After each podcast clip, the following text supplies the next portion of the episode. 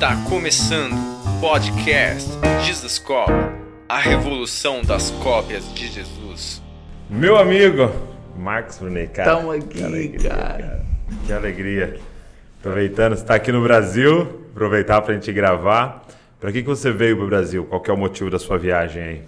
Sua visita? Tem uma, uma, uma dupla, um du- duplo objetivo. A Sei. gente vim aniversário da minha mãe, foi, foi ontem, e também a gente veio para gravar um álbum um novo do Toma Teu Lugar, que é um dos dirigentes de louvor do nosso ministério. Eu vim apoiar, que eles estão gravando aqui em São Paulo. Que legal. Minha família, meus pais estão no Rio.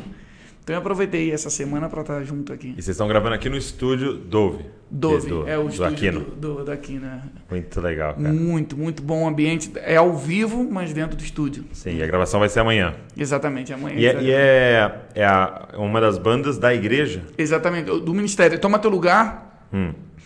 Nós, nós começamos com um Ministério de Louvor, de adoração para a América Latina. E nós hoje também temos uma igreja, mas é um, é um, é ministério Uhum. para o corpo de Cristo. que tem diferentes enfoques. Tem a igreja Entendi. local e tem um ministério global também. pô, A gente Entendi. chama assim. É muito parecido do Dizascope, né? Assim, Exatamente. uma- Como é que vocês eh, dividem internamente na organização? É, então a gente tem algo que é um, a gente chama né, interno de movimento online. Ah, Então eu tenho uma equipe que trabalha tal, por exemplo, na edição dos vídeos, em tudo, né? E toda, toda a parte do movimento online.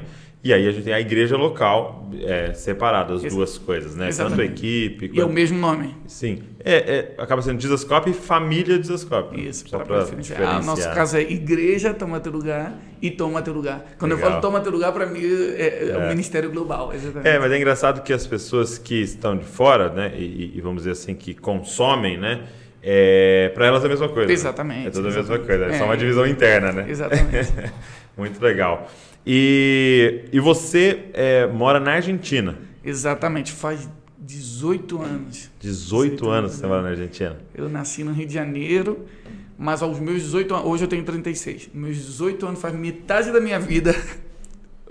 Vivei no Brasil, Olha metade só, da minha vida na agora Argentina. deu metade. Hoje eu tô na metade, metade, Entendi. metade.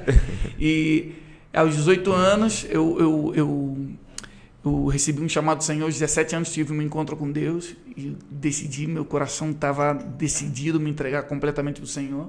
Então eu queria estudar música e teologia ao mesmo tempo. Hum, entendi. Naquele momento que eu encontrei era no meio hispano. Eu ia para o México, mas estava fechado as inscrições. O mais próximo que tinha era a Argentina.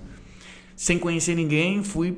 E, aí você foi estudar onde lá? eh, Se chamava Instituto Canción. Aham. Que É, tinha até um, um- uma, é, um braço aqui em São Paulo, né? Teve, Porque teve. O, o Tom me falou que estudou lá também, né? Exatamente. Eu conheci o Tom aí. O Tom, eu, é, eu tive no- na sede de Buenos Aires, estudei aí dois anos. Depois eu eu ia só fazer uma experiência e voltar, né? Meu pai é pastor no Rio de Janeiro e, e, e Deus mudou todos os meus planos. É mesmo? Na área tanto espiritual como é, ministerial, profissional. Eu comecei a trabalhar no ministério aí. Depois que eu terminei, conheci a minha esposa, que é Sim. argentina. E A sua esposa é argentina. é argentina, é argentina. Eu estudei com os irmãos dela e aí me, me- e depois me levou lá para uma convenção da igreja dele, conheci a irmã deles e se transformaram nos melhores amigos depois desse Legal. dia. e até hoje. todo um até investimento, hoje, né? Até hoje, até hoje. Cara, e, e, e, e aí Deus me deu um chamado para a América Latina, para o mundo hispano. Naquela época, no Brasil, 2002, eh, eu sentia que eu era um fruto para as nações, mais que poder acrescentar. Eu estava acontecendo com um avivamento no Brasil na área de adoração. Sim. E eu lembro que todas as conferências que eu ia, escutava palavras como o Brasil não vai ser conhecido como país do futebol, do carnaval, mas como Sim, um celeiro de adoradores, de profetas. Eu sinto que eu fui um, um fruto dessas Uma palavras, semente uma aí, semente enviada. plantada nas nações e comecei pela Argentina. Eu lembro que eu- uma vez que eu fui, um pastor falava isso, que a Argentina começa com a letra A e Deus ia me levar para os países com toda a ordem que legal. Então foi, foi, foi, foi tremendo. Eu cheguei em 2002, depois fiquei no mesmo Instituto Canção como professor e Ah, chegou a dar aula lá. a dar aula. E aí. Você nunca morou em nenhum outro país da América Latina? Não, só na Argentina. Só na Argentina. De morar com residência só, só, só na Argentina. E aí em Buenos Aires eu quando estava terminando meu estudo, também comecei a trabalhar numa igreja. Não sei se você conhece aqui, Claudio Freyson, que é um pastor Sim. que foi muito usado no avivamento Sim. na Argentina. Então, Deus me pegou, me, me aproximou muitas pessoas de, de avivamento. Trabalhei muito próximo do Claudio Freyson e Carlos Anacondia, que são du- du- duas referências do avivamento da Argentina é, do- dos Sim. anos 90. E, e aí foi essa combinação da, da paixão do Brasil, da adoração, com o caráter e a palavra e o avivamento que tinha na Os Argentina. milagres estavam acontecendo, né? Eu, cara, eu, eu, eu não conhecia naquela época, mas eu justamente foi, foi algo de Deus que justamente de unir os rios mesmo. E, e aí a gente ficou. E aqui no Brasil, é, de qual igreja você fazia parte? Qual Com- era com- o seu background aí? Comunidade, Comunidade. cristã. É, comunidade cristã. Então você já nasceu nesse contexto de comunidades. Exatamente. Uma coisa que eu falo, às vezes, no meu testemunho é que eu nunca conheci, por exemplo, uma igreja tradicional, Uhum. enquanto, por exemplo, na área musical, dos hinos e isso. Eu já nasci, que era um ambiente, a comunidade de, de- já era adoração. Eu cresci É. Sim. na comunidade da Vila da Penha. Eu não sei se você lembra, é, é, nasceu também a Aline Barro, Fernanda Brum. Aham. E, e aí eu era pequenininho, quando tava elas cantando já na igreja, então daí saiu muitas igrejas. É mesmo? Eh, depois também a gente esteve na comunidade da Zona Sul e Você chegou a congregar na Zona Sul? na Zona Sul, quando, eu, quando, quando eu era bem Uhum. Pô, bem- foi bem muito criança. importante, né, para esse é, esse boom da- das, das comunidades entenderem que elas poderiam produzir canções, compor, né? Foi tão importante. A galera que abriu o caminho, né? E agora, falando, agora que eu tô pensando, falando contigo, eu percebo a semente que Deus plantou na minha vida Sim, sim. de vida em comunidade, adoração e, e amor pelas escrituras, pela palavra. Que, é, que, é- que era isso, que a, que a comunidade em si, o conceito da comunidade nunca foi de fazer uma denominação, mas era Sim. começou como igreja nas casas e, e muito fluido do Espírito Santo, do que saíram, eu acho que saíram da igreja presbiteriana ou alguma coisa assim quando receberam o Espírito Santo. Eu, eu não conheço muito bem a história exatamente, mas eu sei que junto com o Espírito Santo, vida em comunidade, nasciam as canções. Sim. E assim foi como eu cresci. Muito legal. E, e aqui, no, aqui no Brasil, a galera conhece muito seu irmão, né? Tiago Brunet. Exatamente. Que, que trabalha né, com essa área do coaching, desenvolvimento das pessoas, né, que tem feito um grande trabalho. O Brasil inteiro conhece. Cara, eu vou pelos os livros, né? vejo que Os livros, dele, né? o livro dele é toda a livraria. É uma Muito graça legal. de Deus que ele deu pra ele. E aí você tem mais um irmão? Tenho mais um irmão, Daniel. Você tem irmã, não? Não, somos só três, três homens. Legal. O Daniel é jornalista, também um- uma voz de Deus aí na. Aí eu queria saber, tipo, na infância, assim, é, você é o mais novo? Não. Eu sou o mais novo. É, e, e o, qual que é a ordem? Tiago mais velho, Daniel do meio Tá. e eu sou o terceiro. E, e na infância, assim, era meio claro essas, essas aptidões, assim? Era meio claro que cada um ia para um lado, assim? Cara, sincero, é. Por, por aí sim, é verdade. Agora que a gente cresceu, a gente conversa. É, a gente vai pensando. Daniel sempre, foi, sempre gostou de escrever. Sempre fazia escrever? histórias. É sempre, mesmo? Sempre, desde pequeno. Sempre fazia história de tudo. Fazia con- eh, novelas, escrevia, Escrevia? historinhas. É, ele sempre foi assim. Tiago sempre foi de ter muita graça com as pessoas. Sempre. Relacionamento. Sempre, de relacionamento. É, e, e eu, eu queria ser jogador de futebol. Você queria? realidade, é. Comecei a jogar, foi, foi um tempo meus pais até me levavam. Eu estava jogando no Vasco até os 14 anos. E aí eu quebrei a perna, o joelho. Fiquei um ano sem jogar e foi o ano que eu me aproximei pra, com violão. Eu fiquei tocando, ficando, tocando violão sozinho em casa e aí eu tinha. é, é, aí ge- gerou meu meu chamado assim de passar tempo sozinho com Deus, com o violão, com a- e aí eu comecei a dirigir o louvor na igreja e tudo. E, e aí eu fui tomando essa aptidão da música. Em realidade, o Tiago, não sei se, se ele já falou isso em público, mas o Tiago, em realidade, ele era músico antes. Tá brincando? Sério? É, Thiago Eu não trabalhava sabia. em estúdio musical, tudo produtor. E, e Thiago me ensinou violão. Olha É, só. é, é, é, Quantos anos ele é mais velho que você? ele, ele tem quatro anos ma- maior. É, assim, ele E- tem, fez 40, agora tem 36. E, e, claro, ele era minha referência musical. Sim. É, ele, ele tocava na. Também ele tocou na comunidade Zona Sul. Que legal. E, claro, é- era uma parte da vida dele Sim. que, que, que era o. Né, quando você tá na igreja ele faz um ele pouquinho falou de tudo. realmente naquela call que a gente tava fazendo no Clubhouse, acho que ele falou uma coisa, tipo, tinha um período que eu tava na música, agora eu tô no como vocação daquele É, momento, Verdade, mas, agora que eu mas lembrei em que ele realidade falou. É. ele sempre teve facilidade para as pessoas. Então o Thiago para mim foi quase um mentor na música porque ele me ensinou os primeiros acordes, tudo isso. E aí depois em- em a gente é, eu, eu realmente comecei a me dedicar para isso e Aham. foram fazendo rios diferentes. Né? Isso é muito legal, né? E o Muito seu pai, é, é- ele é, era pastor? É, Ele é pastor lá. É, ele, ele, ele tá como co- co-pastor, mas Sim. ele é o pastor principal, mas é, é- ele tá no projeto Vida Nova, Legal. E, mas assim, desde que vocês eram crianças, ele era, já era pastor. desde que eu, que eu me entendo. é. Tá. E, e e como é que foi para você assim, um, o seu encontro com Jesus? E quando que virou o seu Deus, né? Sai de Exatamente. Deus do seu pai pro seu Deus. Como é que foi esse Deus? Deus não tem netos, né? Não tem tem filhos. Né? Eu, eu, eu cresci acostumado a estar em tudo, né? Um pouquinho com as crianças, no louvor, na limpeza, no que fosse. Que fosse? E aí eu, é o que, que desce. Multiuso, né? Bombril. E aí eu tava aos 17 anos fui numa conferência, que em realidade eu lembro que eu queria ver o Azaf Borba, Sim. o louvor profético no Rio de Janeiro. Eu lembro dessa conferência que mudou minha vida em 2001. E aí em realidade estava outro ministro que eu não conhecia até esse momento, David Keelan. E, Sim, David Keelan. e uma tarde, cara, eu tive uma experiência com Deus, um peso da glória de Deus na minha vida. Eu não queria, mas eu estava jogado no chão, sentia o peso, convicção de pecado. Eu falei, Deus, por que, que eu tô sentindo tua presença agora, como nunca tinha sentido antes, quando eu pensei que já era cristão, ou que Sim. já era. E aí eu senti, aí comecei a entender o que, que era a presença manifesta de Deus. E, e aquele dia foi meu chamado. Deus falou: quero fazer a mesma coisa através da tua vida, é, atrair a presença manifesta para um lugar. Porque, e, eu lembro Uau. que o Espírito Santo me disse: eu tô aqui por causa dele. E apontou o que estava dirigindo naquele momento. E aí eu comecei a entender que existem pessoas de carne Que atraía. que Uau. atraem a Aham. presença de Deus. Eu falei, eu quero isso. Eu, nu- eu nunca desejei ser cantor ou fazer uma banda. Eu- Ok.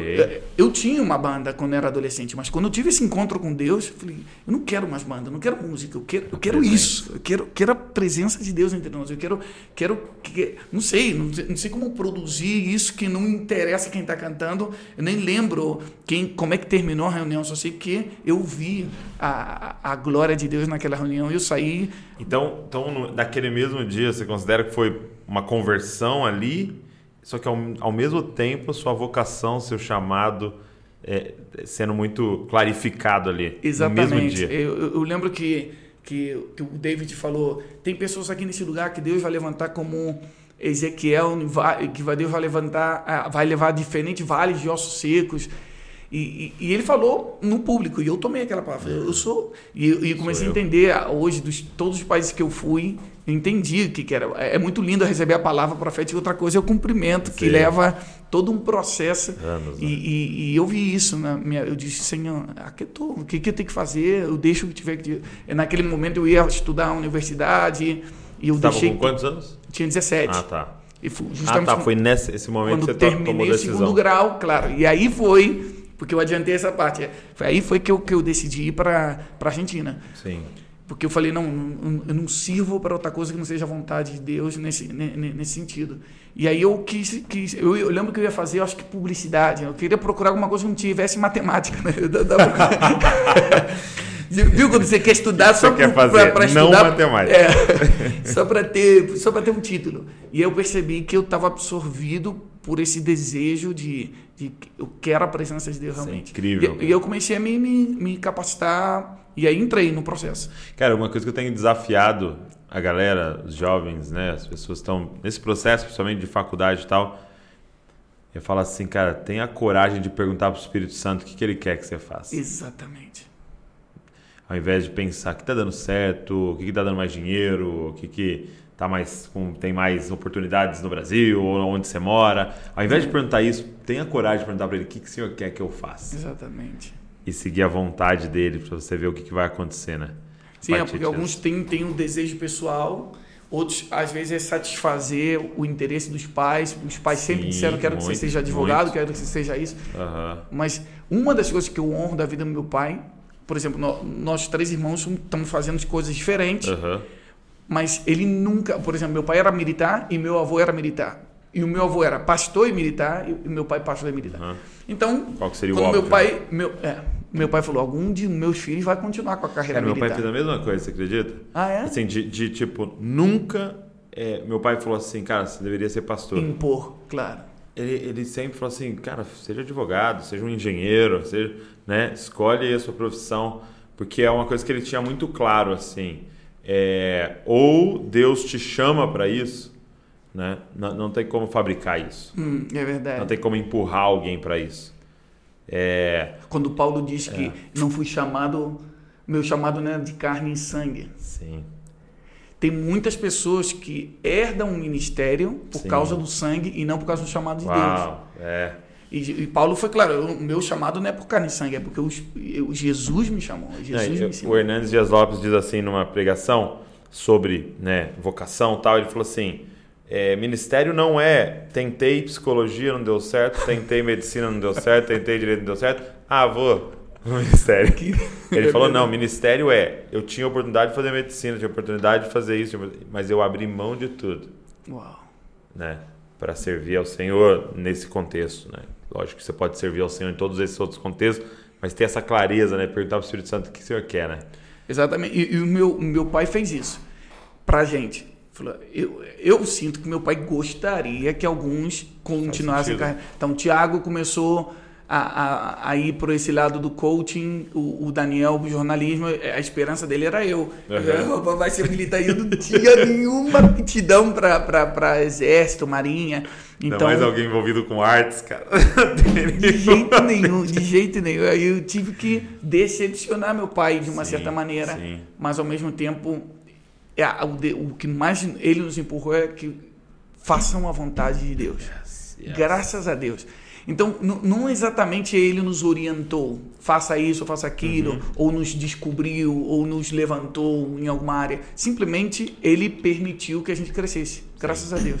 E no meu caso foi sair do país também, que, Aham. que foi desde jovem. Minha mãe até hoje tem esperança que eu volte. Quando você vai voltar pro né, no Ela pergunta até hoje, 18 cara, até anos. hoje.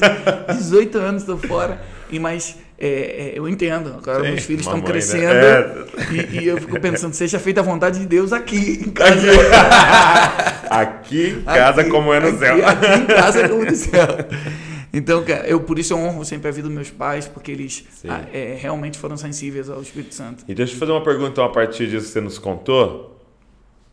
Como é que atrai essa presença? Nessa sua jornada, o que, que você descobriu?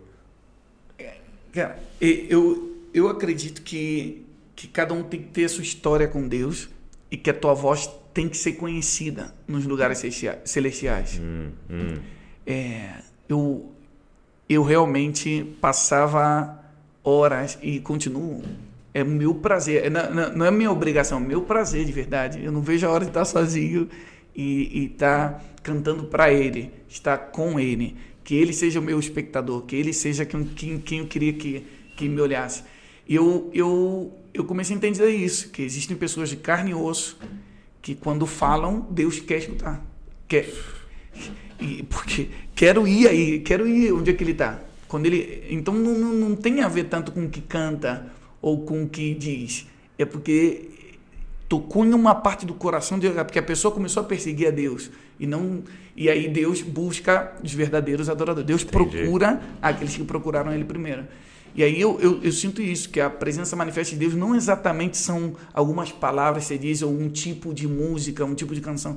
É um desejo interno que se diz, eu quero andar com Deus. E Deus e eu começo a andar nos caminhos dele, então não sei se é que eu tô com ele ou ele tá comigo, mas é, são os Eu inseparáveis. entendi. É como você veio, eu peguei meu carro e vim até aqui, que eu queria passar tempo com você. Seria basicamente isso, né? Obrigado É- é por ter quando- vindo. Obrigado por ter vindo essa viagem. É, eu. eu, eu Então é quando há pessoas são tão amigas de Deus que quando elas vão para um lugar, Deus vai e se manifesta ali, né? E, e uma das frases que marcou minha vida, que eu, inclusive, o, o primeiro livro que eu escrevi chama assim: Deus não tem favoritos, Deus tem íntimos. Hum, Porque de repente, quando eu comecei a ver que Deus estava me usando pela sua graça, sua misericórdia, eu, eu não estava pedindo isso, eu não estava pedindo ser usado, eu não estava pedindo fazer uma banda, eu não estava pedindo que me convidassem para nenhum lugar. Falei, Deus, por quê? É, é claro, né? não é que Deus me preferiu, eu preferi passar tempo com Ele. E aí, e eu sempre digo isso para muitas pessoas. Deus não tem favorito, não é que está te favorecendo porque você nasceu, do- porque eu sou filho de pastor, ou porque. Não, porque eu conheço muitos. Eu tenho, tenho um amigo. Eu venho de terceira geração de pastores, mas eu tenho um amigo, profeta, que ele é de terceira geração de mendigos. E ele teria tudo. Ele cresceu na rua roubando e um dia foi cheio do Espírito Santo aos 16 anos e hoje é um profeta para as nações. Então não é por causa da genética. Uhum. Não é, é porque. É, é, é, sim, eu acredito que meus pais eu herdei muito, uma né? benção. Uhum, uhum. O que eu acredito é que também os pais têm um poder como Abraão. Né? Abraão levantou um, o altar em Betel e depois Jacó dormiu na pedrinha que, que ele deve ter deixado aí. Tropeçou nessa pedra. Eu acredito que, que o que os nossos pais fazem vão nos perseguir. E, mas hoje esse meu amigo profeta, ele é o Abraão das suas próximas gerações. Então, quem está escutando a gente, que não veja que, que, que porque nós somos filhos de pastores, ah, por isso que eles estão no ministério hoje. Não. Cada um vai ter que tomar sua Cara, decisão. Tem tanto filho de pastor perdido por aí, né?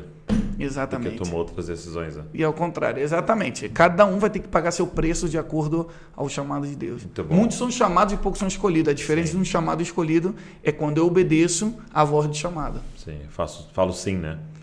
E você hoje, então, é, o seu ministério é todo na América Latina, né? E é, e é interessante quando a gente fala América Latina, é, é como se houvesse um país, né? É, ao redor do Brasil, né? Exatamente. Então, tipo assim, tem o país Brasil e tem o país América Latina aqui, é, assim. Na realidade, o Brasil é um continente, né? É, é como se o Brasil um fosse um continente. Mas como se a gente tivesse essas duas realidades, né?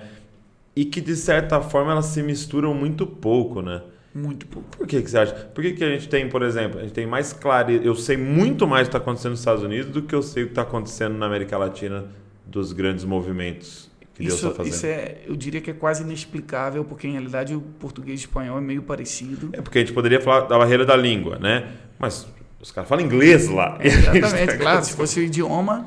Uhum. Não, cara, sinceramente eu não sei. Mas uma coisa que eu sei uhum. é que Deus está levantando pontes para yeah. conectar e que é através de pessoas. Deus não escolhe lugares, Deus escolhe pessoas. Sim.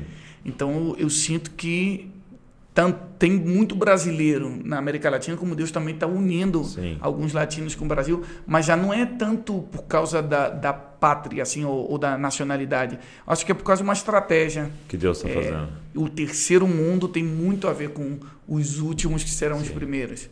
Okay. E, e, eu acredito que a, todo o nosso continente é uma plataforma de lançamento de missionários para os últimos tempos. E como como tá os países da América Latina? Como é que está hoje assim o evangelho, o avanço do evangelho nos países que você tem mais contato assim? Como está na Argentina? Pra, como tá? Pra, pra porque, porque assim, por exemplo, eu é, eu, eu, falo assim, vamos, vamos dizer, é, agora no Carnaval, então eu vou pregar no Paraná hum. e eu vou pregar em Brasília e vou pregar em BH. Então, é, é, é, mais ou menos quando né, você, ah, vou ali cantar exatamente. na Colômbia, vou ali cantar na isso Paraguai. Né? É exatamente isso. É, pra, pra, é muito importante ter essa, essa comparação. O Brasil, as realidades do Brasil, seria mais ou menos como a América Latina incompleta. Ok, dos estados né, brasileiros. Os estados brasileiros com os países da América Latina, mais ou menos.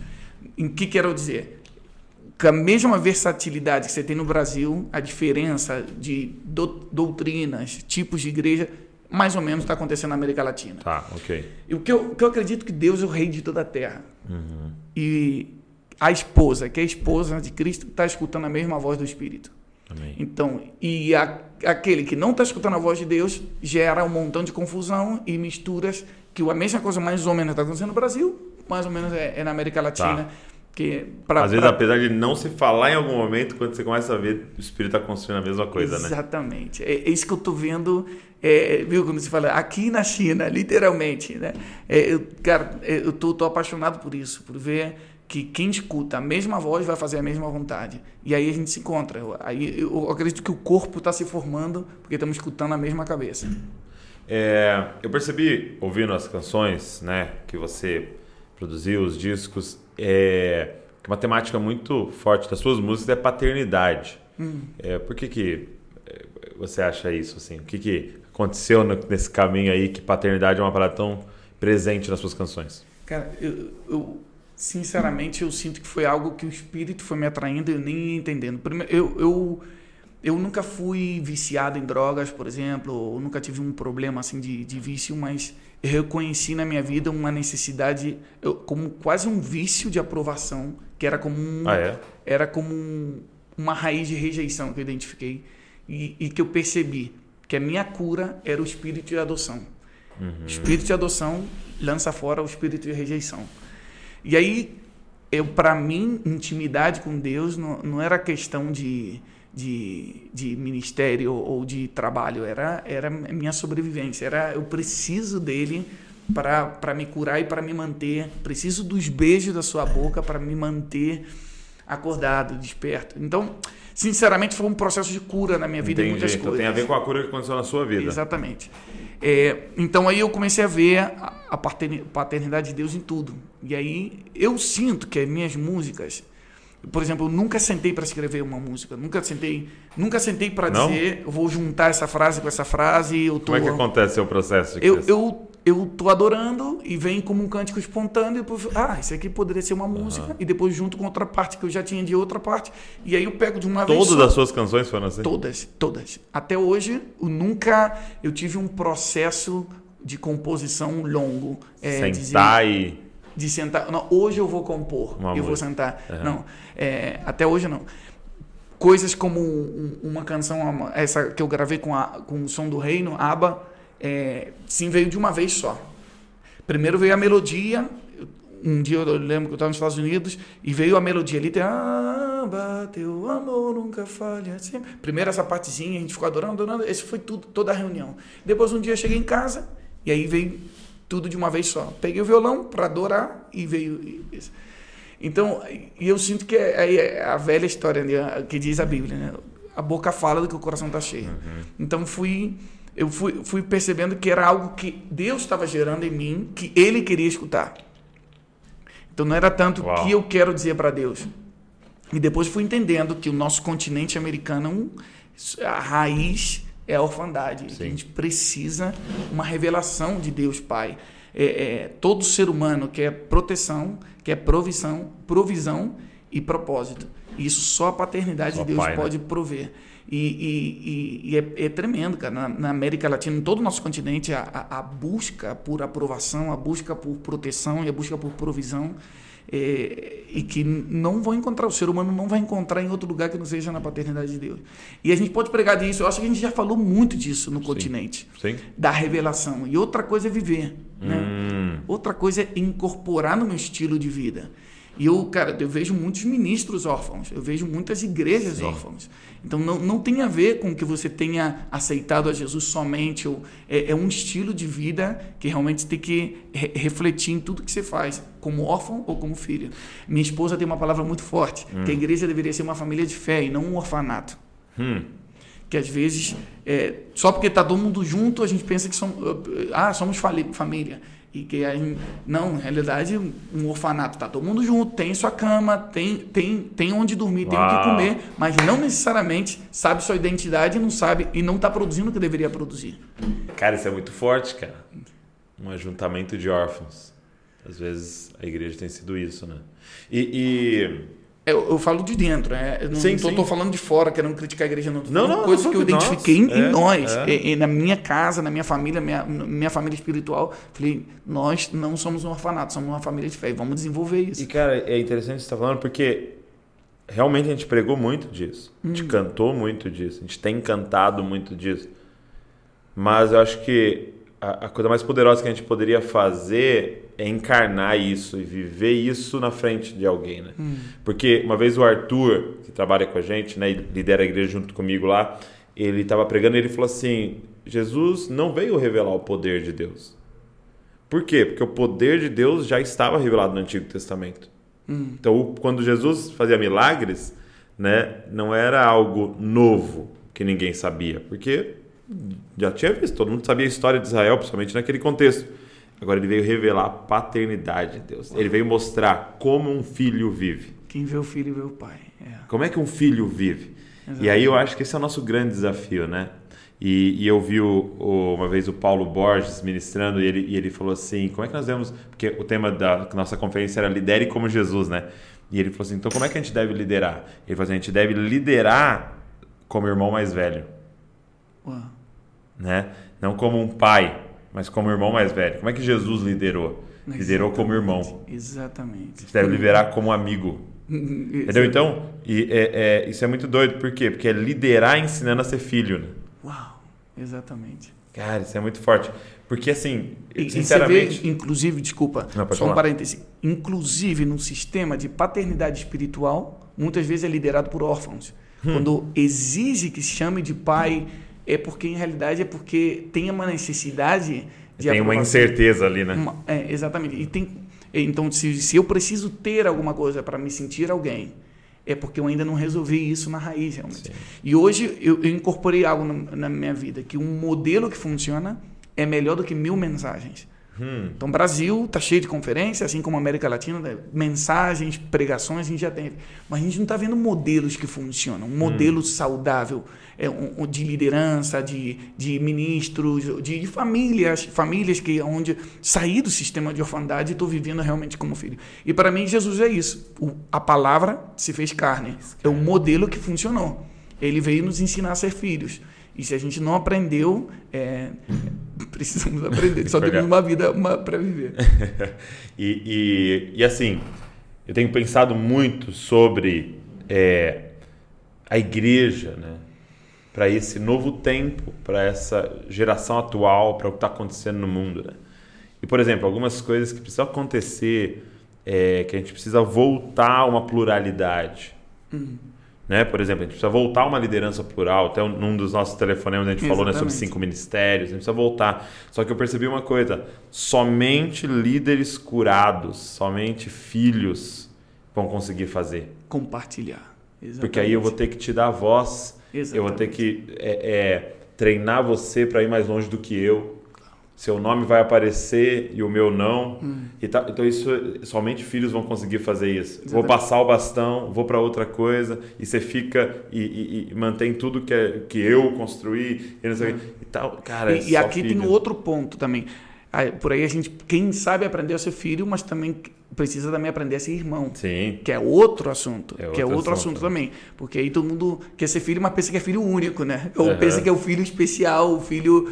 Então nós temos muitos irmãos. E, e quem é irmão tem que aprender a compartilhar a herança. Sim. E a gente está nesse processo. né? E, e como é que foi esse seu processo? Você- Você citou, mas eu queria que você pudesse, se você puder dar uma expandida, esse processo de você identificar é, essa sua necessidade de aprovação. Por quê? Por que, que eu te pergunto? Porque essa pessoa que sofre, porque eu sou uma delas, né, com necessidade de aprovação, é alguém muito legal, Exatamente. é alguém muito agradável, é alguém muito educado, é alguém muito gentil, entendeu? E aí eu, eu percebi assim que quão difícil é muitas vezes identificar isso, porque para as pessoas que estão ao seu redor parece que está tudo legal, tudo bem, né? Hum, é porque você está tentando o tempo todo deixar Agradar. todo mundo feliz. Como é que foi esse processo de você identificar isso? É, não, não foi fácil porque eu pensei que era parte de mim, né? Eu pensei que eu sou assim, né? mas em realidade eu... eu, eu E se eu- confunde com virtude, né? Exatamente, com o meu próprio caráter, minha personalidade. E, e, e o sistema, por exemplo, que a gente está vivendo hoje, da nossa geração das redes sociais, tudo é aprovação. Né? Tudo é Os, os likes, o coração, se tem, se não tem, comentaram, se não comentaram, e, e, e a, a pós-verdade, cada um constrói a sua própria realidade. Então tem coisas que a gente às vezes nem percebe. E aí eu acredito que é só o Espírito Santo convence nos, nos leva uma sensação. Ah, No meu caso, eu comecei a identificar coisas em mim quando eu via em outras pessoas. Por exemplo, Falei, será que ele não percebeu que o que ele está fazendo é para chamar atenção? E aí eu escutava a voz do Espírito Santo: você faz a mesma coisa, de outra maneira. É, é, Entendi. E aí eu comecei a identificar: "Pô, não, não pode ser. Mas às vezes são sussurros, né? O sussurro do Espírito Ah. Santo é, são as oportunidades que ele nos dá para sair da cova, para sair de, de nós mesmos. E aí eu, eu comecei a, a ser confrontado por Deus. E aí eu tenho outro ponto. Pela minha esposa também. Ah, é? É, minha esposa se chama Fernanda. Eu, eu sempre digo que o Espírito Santo veio sobre Jesus em forma de pomba, para mim veio em forma de Fernanda. Ah, entendi.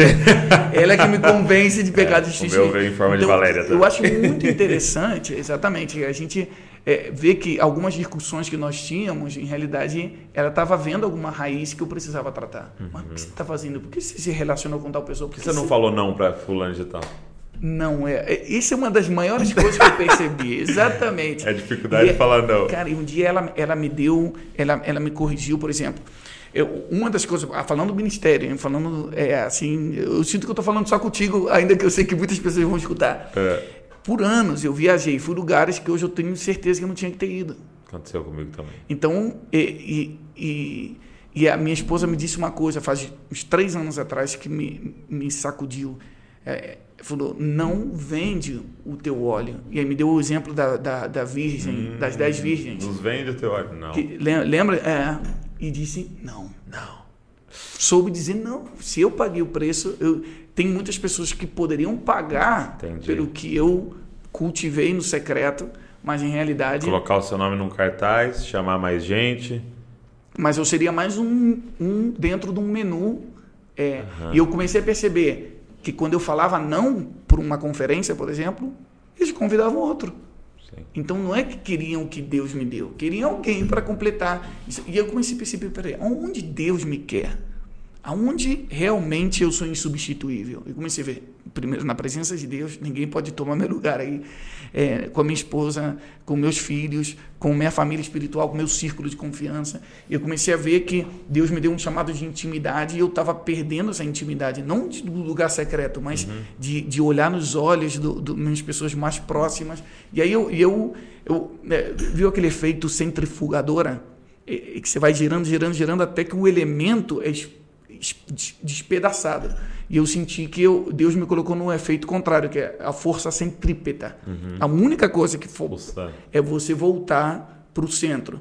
É, centrifugador é a fuga do centro. aham, a entendi. fuga do centro. E a centri, centrípeta Vai é a mesma força para dentro. Às vezes a gente não percebe que, que tem que fazer força para voltar para o centro. É, é uma força contrária. E às vezes, eu, eu, por exemplo, eu tomei seis meses sem viajar Você ficou seis meses? em 2017. Seis meses. E aí foi quando comecei a sentar e comecei a entender o que Deus queria para minha vida, é, enquanto à comunidade local e, e, principalmente isso, o modelo que funciona é melhor que mil mensagens. Entendi. Eu comecei a dizer, eu, eu ia confer... não somente cantava, mas já ensinava em conferências, em igrejas, e, e eu estava ensinando algo que era correto, mas eu não estava vivendo com uma comunidade isso. E esse é o meu desafio hoje. Entendi. Você não tinha o portfólio ali daquilo que você estava falando, né? Exatamente. É... Engraçado que eu tive é, isso, exatamente isso que está contando, né?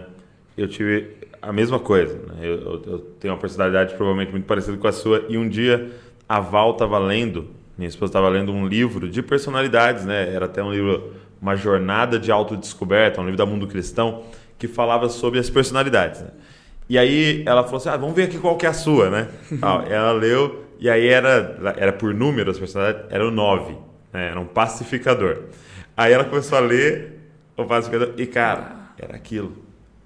E, e, e aí. Quer estar bem com todo mundo. Quer estar bem com todo mundo. E, e sabe uma coisa que eu identificava? Que era assim: eu, eu trabalho né, das vai, 8 horas da manhã até 5, 6, tem dia que vai até né, meia-noite com a igreja e tal. E beleza, eu fazia isso. Quando eu ia viajar para algum lugar, chegava tipo meio-dia eu estava esgotado. Eu falava, por quê? Mas porque a força que eu fazia É. para agradar todo mundo, chegava meio-dia eu estava cansado. Né? E aí, cara, eu lembro que ela estava lendo para mim no carro. Ela leu o livro para mim no carro sobre né, a minha personalidade, essa necessidade de agradar todo mundo e tal. E fala e, e- e o que mais mexeu comigo? Ele consegue ser um camaleão. Uau. Ele chega aqui, ele sabe se comportar com você. Se tá aqui alguém que é de outro jeito, ele sabe se comportar. Claro, ele e só não é não sabe, falsidade, né? ele só não sabe ser uma pessoa, Uau. ele mesmo. Uau. Aí aquilo, cara. Aí que aconteceu? Nós estávamos no caminho para o shopping. Chegou no shopping, né? Ela tava é, numa loja de roupa tal. E aí ela pegou umas blusinhas assim. Ela falou assim para mim: O que, que você acha? Né? Essa ou essa? Na hora, cara, eu percebi. Eu não sei o que eu acho. Uau. Qual que você gosta mais? Eu lembro que ela perguntou. E na hora me veio, eu não sei qual eu gosto mais. Porque a minha cabeça funcionava assim: qual ela quer que eu responda que eu gosto mais? Claro. O que, que ela quer que eu diga? Sim, sim. Claro. Entendeu? E aí que foi que me caiu a ficha que para eu glorificar Deus eu tenho que ser eu. E para eu glorificar Deus eu tenho que gostar daquilo que Deus colocou no meu coração para gostar e não eu tenho que gostar daquilo que vai agradar você. Exatamente. Cara, e aquilo foi assim, também uma cura na minha vida, Que assim. bom, essa jornada Se reconciliar com o teu próprio querer. Sim, porque ele é o seu pai e ele criou de você de forma específica. Exatamente. E ele tem prazer na forma que ele criou. Cara, e isso foi realmente um processo de cura na minha vida, assim. Uau, uau, uau, é verdade. É uma E doideira. aí né? é, é, é, o, é a aprovação do pai, a paciência do pai conosco. É, Sim. é maravilhoso, é maravilhoso. E isso é bom, é bom a gente admitir isso também, a vulnerabilidade. Sim, total. Que ainda no ministério nós estamos num processo de. E uma, uma das coisas que eu aprendi também é que aquele que reconhece a sua imaturidade é porque está crescendo. Aham, É que tá amadurecendo. É porque está amadurecendo. Então, aquela pessoa, não, não, tô bem, tá- como você está? Tudo bem, está sempre bem. É, é porque, em realidade, É. está sofrendo. A imaturidade não reconhece e vai ficar sempre na mesma estação. Sim. Mas quando a gente fala essas coisas em público, não significa que nós estamos retrocedendo. dizer, "Ah, não, nós estamos em outra geração também, É. graças a Deus. E também essas coisas, a gente está dando um golpe na mesa, fora da mesa, fora da mesa. Estamos dando um golpe também todo o espírito do- de- desse século, Sim. que é, que é a, a pós-verdade, que é, a- é construir mentiras É. e, e- e, né, a geração do filtro. É sem filtro aqui.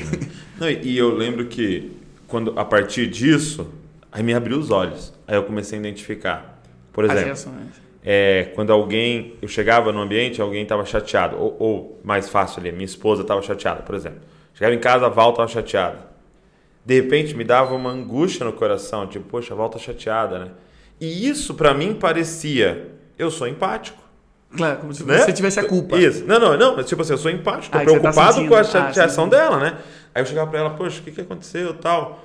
Quando ela contava que não era comigo, aí eu relaxava, entendeu? Ah. Porque assim, eu não sou empático de você estar chateado, tô preocupado de ser comigo, entendeu? Exatamente, cara. É, No fim do- das contas, nós somos o centro, é verdade. Aí eu comecei a perceber, pô, eu sou extremamente gentil. Ah. Mas não porque isso é um fruto do espírito da minha vida, mas é porque eu queria que todo mundo gostasse Uau, de mim, me aprovasse uau, e falasse, uau, poxa, como ele é uma pessoa de Deus. E, e aí nesse processo você começa a negociar verdades. Exatamente, sem querer querendo. É, porque a pessoa tá indo para um caminho errado, só que você não quer ofender, né? Tal. E cara, foi um processo de Deus. E, e- e eu falo que às vezes é mais difícil isso do que o cara que tá, sei lá, é, adulterando e tal, porque assim, o cara sabe que tá errado. Tá, exatamente. Entendeu? Só que o meu tava transvestido de virtude, né? Claro, claro. Isso é uma doideira. Aparência. Cara, cara, eu, eu li um, um- um- Nesse tempo que eu parei de viajar, eu li.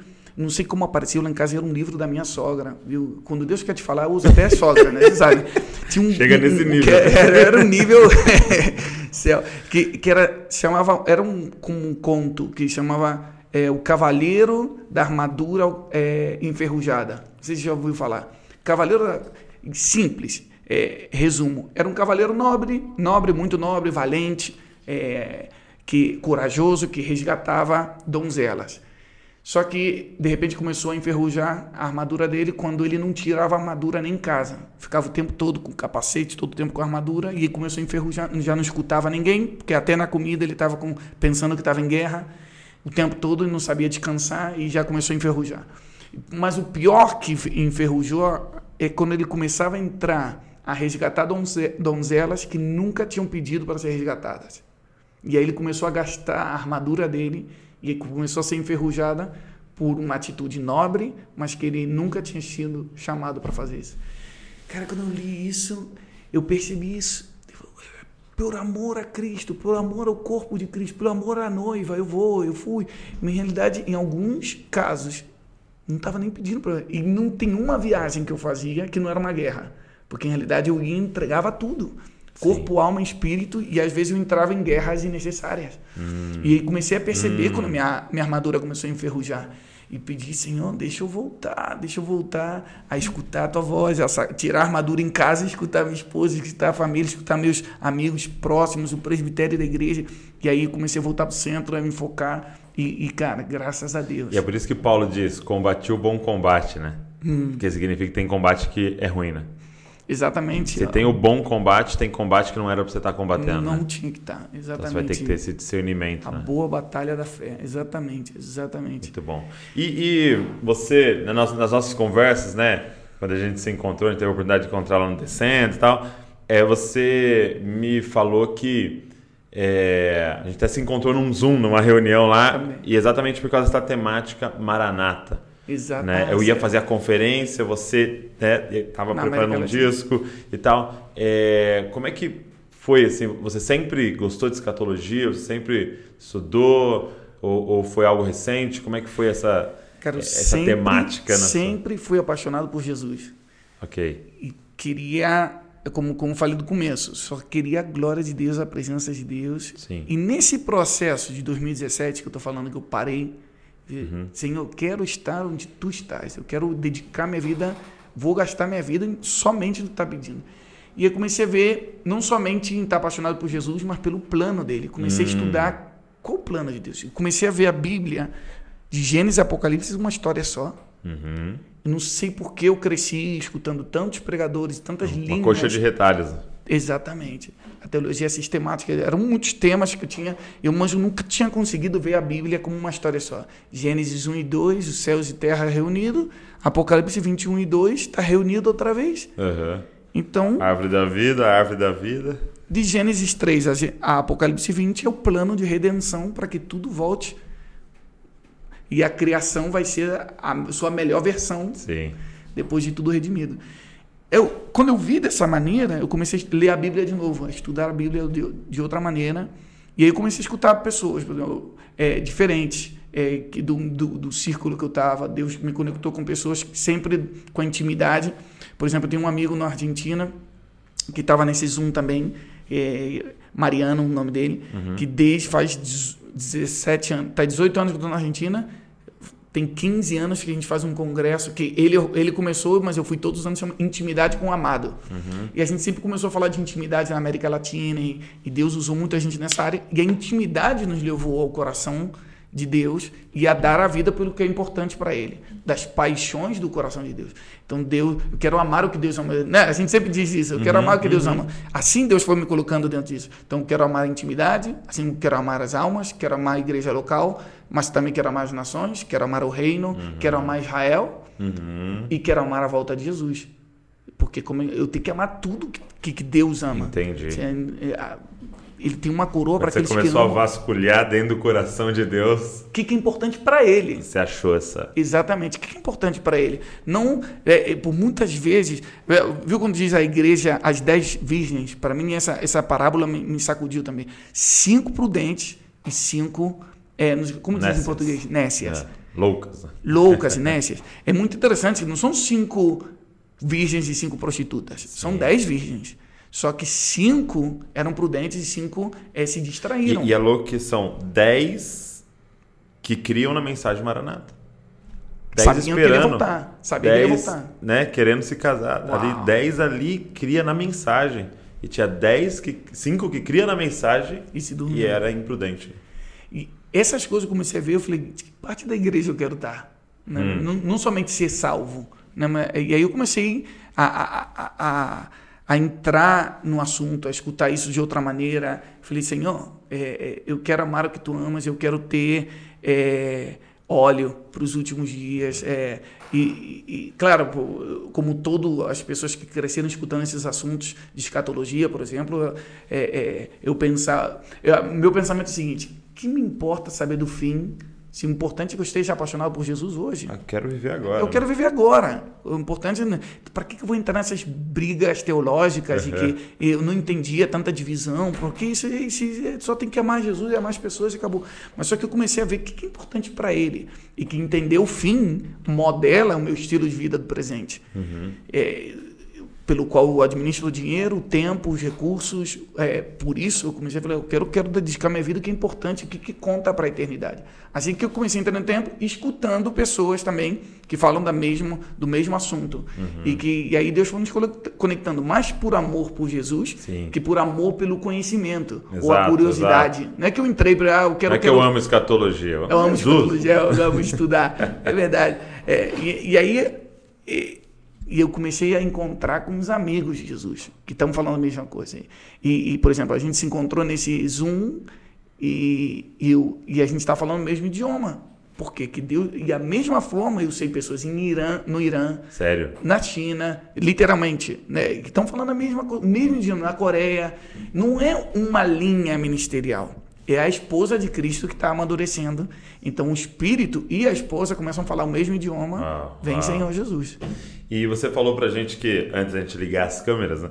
Que você está estudando junto com a sua família. Ai, sim. É, o que, que vocês estão estudando é, que tem a ver com escatologia? No- no- Nós, nós, com toda a igreja, com toda a nossa família espiritual, nós estamos estudando Ah, como, to- com toda a igreja? com toda a igreja. Ah, tá, como nos preparar que era pros- só com a sua família em como casa. nos preparar para os últimos tempos. Mas no nosso modelo de igreja, nós valorizamos muito o núcleo familiar, que Aham. cada um deve ser, a gente chama altar familiar, que cada Tá. um tem, tem seu altar familiar. Então, com a minha família, a gente abre a Bíblia e começa a estudar. E meus, meus filhos são todos pequenos. E, e você está pegando 150 capítulos? Os 150 capítulos que falam da segunda volta de Jesus. Legal. E, exatamente. Que é tá aquele estu- que o IHOP preparou, né? Que o Mike Bickle Exatamente, tem. eu vi, eu vi isso. Tem uma linha do iHop também que é em espanhol. Ah, e, é? Tem e a gente, coisa, verdade. A gente, um dos meus melhores amigos é Benjamin Nunes, que é o diretor espanhol do iHop. Aham. Então, é, Então isso- você abre. qu- Qual, qual, qual a idade dos seus filhos? um tem 13, 11, é, 9, 8 e 3 anos, a pequenininha. Cara, imagina. E, e aí, o que, que a gente faz? A gente abre e começa a comentar. Mateus 24, por exemplo. Sim. Sinais do final de Então, é, e eu perguntava, o que, que, que é Apocalipse?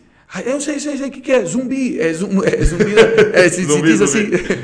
É, fala, porque Tá brincando, sério? todos- é, pensa, cara, porque a gente começou a ver como o diabo tinha cegado o entendimento de uma geração e, e botou tanto medo nesses assuntos. Só que a gente foi tirando, tirando as mentiras e semeando a verdade. Tirando mentiras e semeando a verdade.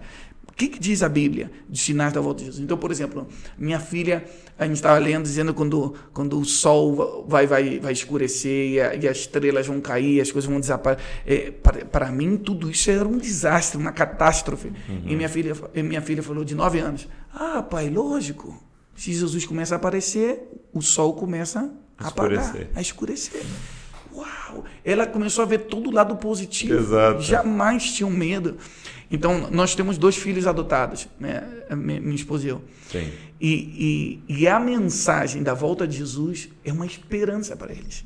É mesmo. É, a a de 11 anos, a gente adotou dois filhos, um com um- uma menina de 11 anos e um de Benjamin que tem 8 anos.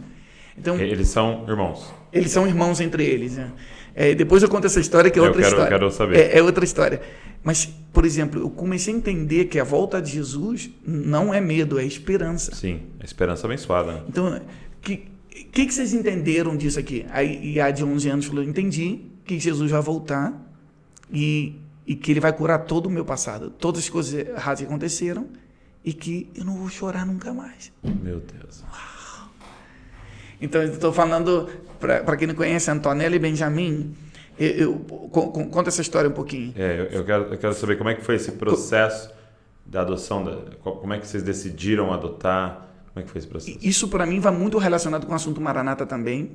É, e eu vou explicar por quê. Por exemplo, eu acredito que a igreja, a noiva, diz que ela se vestiu de linho fino, que são obras de justiça. Hum. E, e, e eu comecei, a gente começou com a minha esposa a orar muito pela justiça de Deus. Na Argentina estava por se aprovar a lei do aborto Sim. e aprovou. E aprovou. E nós tivemos muito aí com isso, se a gente fazia passeata, marchas em contra do, Uhum, da lei tudo. Então, é verdade, e, e a gente começou a sentir, é verdade que eu não quero que a lei se aprove, Sim. mas eu não quero ser algo do contra. O que, que a gente está a favor? Hum. Qual, qual é? A gente só, às vezes só tem protestas, mas não tem propostas. Uau. Então, é, é, o que, que a igreja está propondo? A única proposta da igreja naquele momento era que não se aprove a lei. Aham. Mas o que, que a gente deveria fazer? Antes de ser contra o aborto, deveríamos ser pró-adoção. Porque, porque a, a, a proposta do aborto é, teoricamente, para resolver um problema, né? Exatamente. Então não adianta só protestar daquela proposta deles, nós temos que pro- é- é apresentar algo melhor ainda, né? E qual Exatamente. era a proposta melhor ainda? E aí, estudando, a gente. Qual o problema então do aborto? É porque não tem pais que querem assumir. Logicamente, que tem muitas hum, garotas que, que, que realmente foi de uma noite, que não queria, porque são adolescentes. Os ca casos de abuso, de estupro, não, não é o caso da Argentina, por exemplo, que Não já é. tem uma lei. Já tem uma lei que se é estupro, pode tinha, abortar. né, antes. Já tinha antes. Agora o que eles estão falando é outra coisa, que, que era, era porque realmente tinha muita gente que fazia é, é, Clandestino, aborto né? clandestino e queria que fosse legal. Então, mas qual era a proposta? É, se eu tenho meu filho, quem vai cuidar? Eu não vou cuidar. Quem, quem, quem poderia cuidar? Então a gente começou a ver que tem muitas pessoas que estavam contra do aborto, que, que estavam a favor do ninho que, da criança que queria nascer, mas não estava a favor da criança que já nasceu. Não estava fazendo nada pelas crianças. né? Que, e, e- a realidade não é tão abismal. É, é interessante que na Argentina, por exemplo, tem somente 2.878 crianças na lista de adoção. 2.000 Disponíveis. disponível para adotar. E tem mais de 10 mil famílias querendo adotar. Mas não adota porque todo mundo quer beber. Bebê. E aí foi aí que minha esposa e eu começamos a orar. Primeiro por justiça de Deus. Segundo, a gente começou a visitar orfanatos. E a gente começou a investir. E todas as pessoas que trabalham com isso, a gente, a gente parece maravilhoso da transformação de crianças. Só que a gente começou, quando começou a vi- visitar na pandemia, a gente percebeu o que, que a gente está fazendo como família, na prática. É verdade, dinheiro e orar é, é uma parte da. Sim, muito importante. Mas é, foi um chamado de Deus. Eu senti que Deus estava levando a gente para outro nível. Um dia a gente foi no orfanato e falei: qual o caso mais difícil que vocês têm?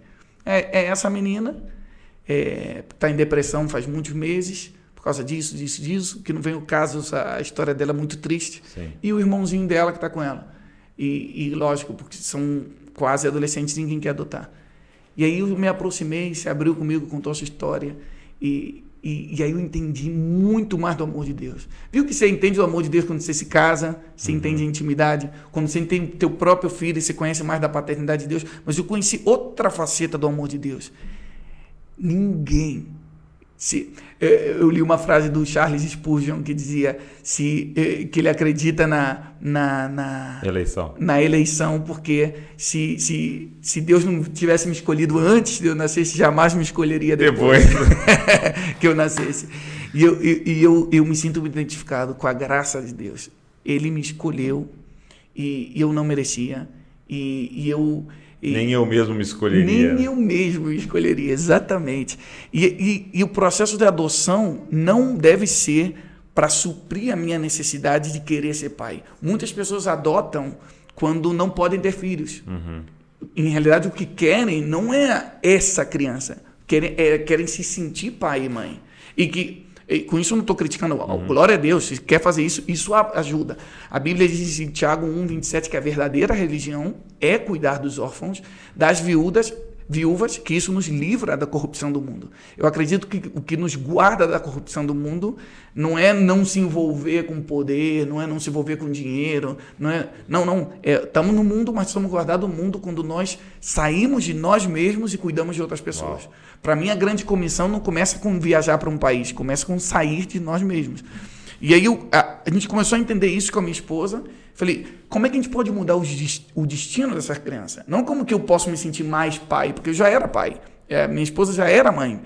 É, nós queremos mudar o destino. Não sei. Podemos levar eles para casa uns dias para fazer uma experiência? Pô, podem, lógico. E levaram, facilitaram tudo. E agora, isso faz quatro meses atrás. Não é muito tempo. Não tem, a gente não tem tanta experiência. Não, não eram nossos planos. Nossos planos, a gente não tem tanto tempo livre. Eu, eu queria uma criança pequenininha para quem sabe adotar e, e colocar meu nome. E, mas só que era o que eles precisavam, não somente o que eu queria dar.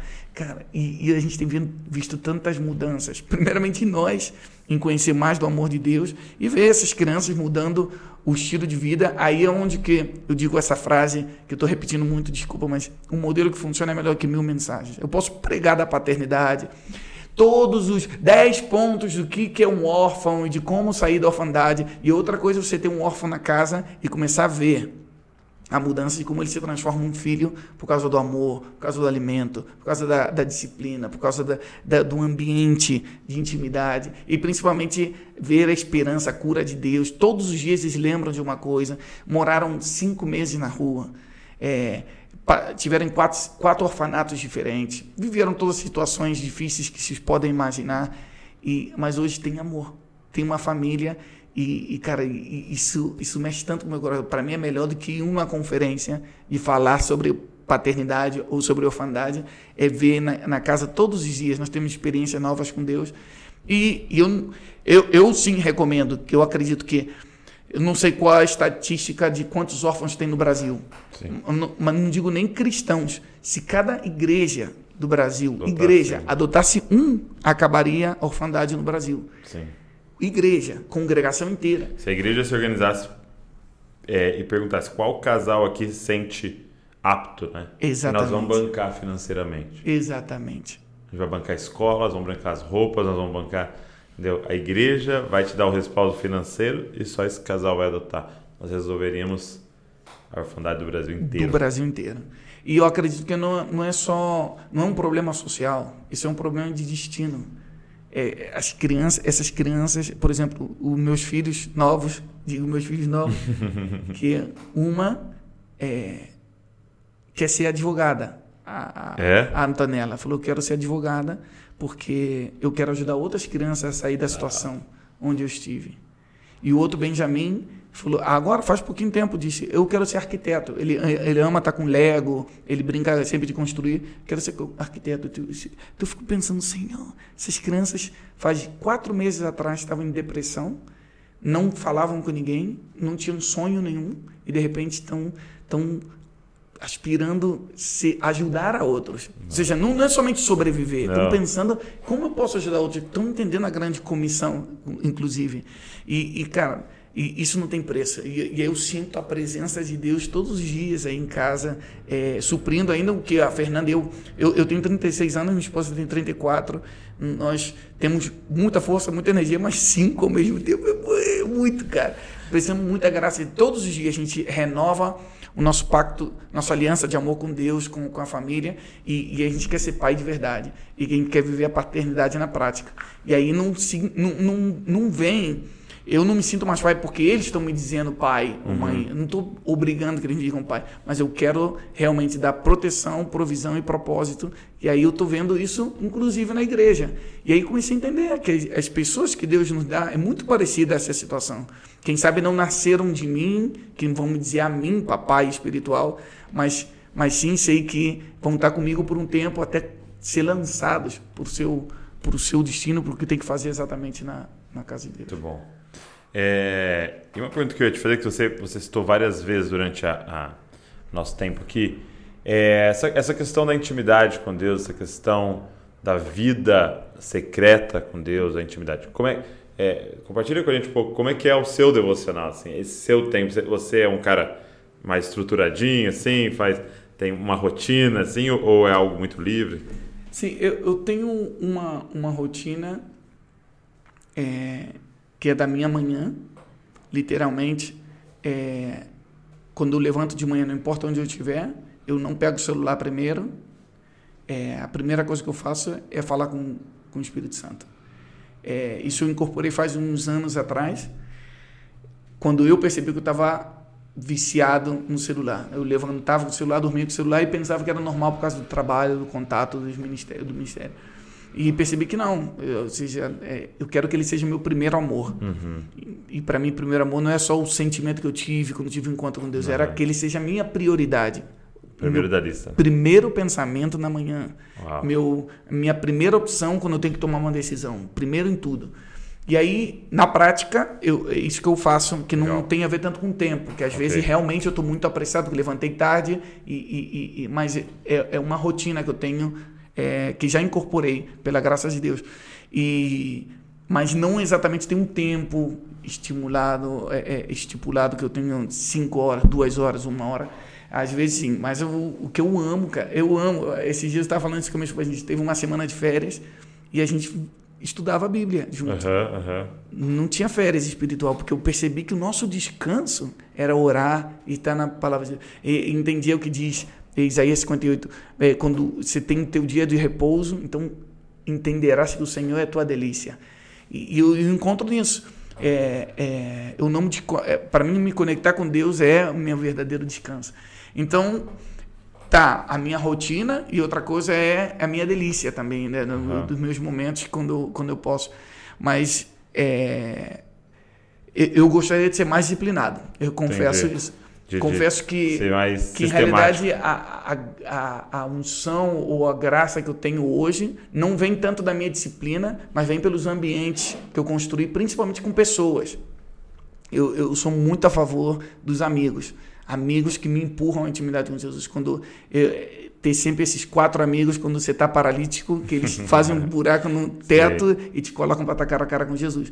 Então, uma, uma vez alguém me perguntou: você mantém sua intimidade por causa da tua disciplina? Eu falei: não, mantenho minha intimidade por causa do ambiente e das pessoas que eu me ro- rodeei, porque eles são que que eu, eu, às vezes posso sozinho, mas eu acredito que isso foi com Daniel também. Daniel tinha seus amigos, ele estava na Babilônia, mas a Babilônia não estava nele, porque ele tinha intimidade com Deus, tinha sua disciplina, mas também tinha amigos que ajudavam a criar ambiente. Muito bom, muito Hum. bom.